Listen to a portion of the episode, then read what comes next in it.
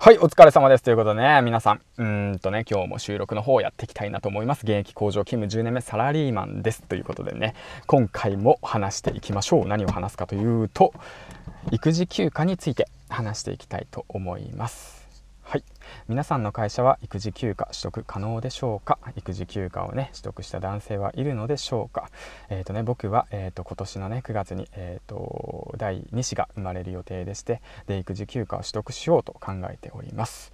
でそれでね、あの今から僕は社長さんとねあの喫茶店の方に行って育児休暇を取得したいというその有無をねあの話し合いに行こうと思うんですけどもうんやはりねあの僕の会社、えーと、超弱小企業でしてねあの従業員の方が11人しかいないんですけどもその中で唯一あの育児休暇を取得するということでねあのどういう現象が起きるのかどういう壁が現れるのか分からないですね、まあ、何を言われるのかも分からないです。あのぶっちゃけ今すごい不安です。はい。あのさっきまできっとうまくいくきっとうまくいくきっとうまくいくってあのね連呼してましたからね。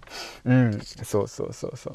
でねあとそうそう YouTube でね池早さんんもね言ってたんですけど育児休暇は取るべきだと。男性こそ育児休暇を取るべきだと。育児休暇を取得している人が全体のえー、と何パーセントって言ってたかな。すごい。まあ1桁台なのかな。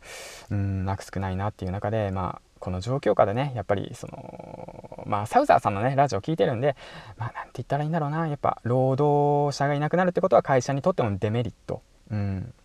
だけれどもやはりね自分の家族のことを考えたらうんまあ、家族のこともそうだし、まあ、自分のねその経験も踏まえてっていうことを考えたらどちらがねいいのかなと思ったらやはりね育児休暇を僕は取得したいということをね、あのー、言いたいなと説明したいなということなんですけどまあ実際のところね、まあ、工場勤務で10年間ね働いてるわけで同じ作業をしてるわけで同じ人と同じ会話をしてるわけでなかなかね言いたいことも言えない環境の中でねまたこうやってね突然突然ですよ。突然言いにくいことを社長さんに直接話しに行くっていうね。まあプレッシャーですよね。すごいプレッシャー。皆さんはそういう時ってどうやって乗り越えていくんですかね。うん。まあ僕はね一応本を読み始めてて、うん、今年から。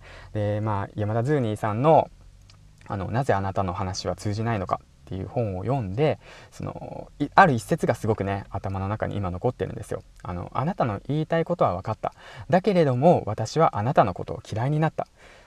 うん、それを言われてしまったらダメなんですよね、うん、だからその何が言いたいかっていうとその相手のことを理解して相手のメリットとこちらのメリットこっちのデメリットと相手のデメリットをすり合わせていって相手が考えているその何て言うんだろうなあの最善の策最善の策っていうか、まあ、相手の考えてることをね想像してでこちらもねちゃんと提案していくっていう形ですり合わせていかなくちゃいけないんですけども何せねやはり昔の方なのでうんまあ、頭がねカチカチですので、まあ、男は働いてなんぼやって言っていう方なんですよ。まあそういった会社に勤めてる方たちも多いと思いますしまあね今この状況で1人抜けたらどういうことか分かってるのかみたいな感じでね言う人もいますし、まあ、以前言われたのは何なのお前はなそんなこと考えてていいのかみたいな感じで言われたんですけどもいやいやいやいやいやいやいやそことここはちょっと違うんじゃねえかって言って思ってるわけなんですけども。うん。だからね育児休暇取得をするっ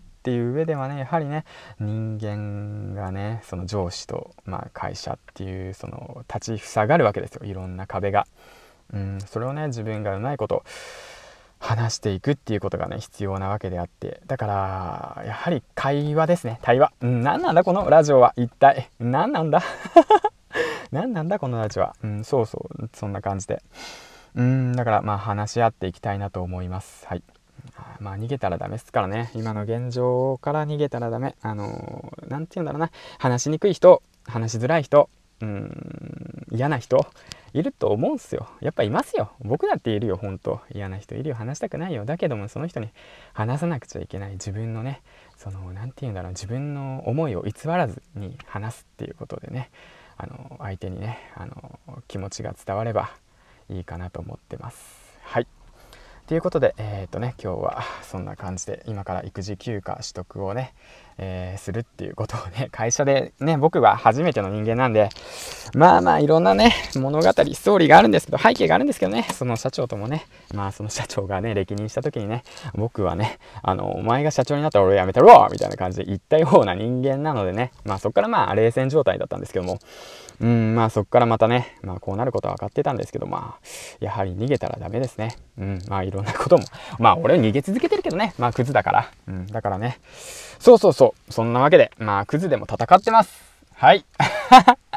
な感じで、えっ、ー、と、っていうわけで、まあ、サラリーマンの皆さん、お疲れ様でした。いろんなことあるかと思いますが、えっ、ー、と、僕はね、コツコツコツコツ、自分のね、やりたい方向に向けて頑張っているんで、みんなも頑張っていきましょう。ということで、行ってきます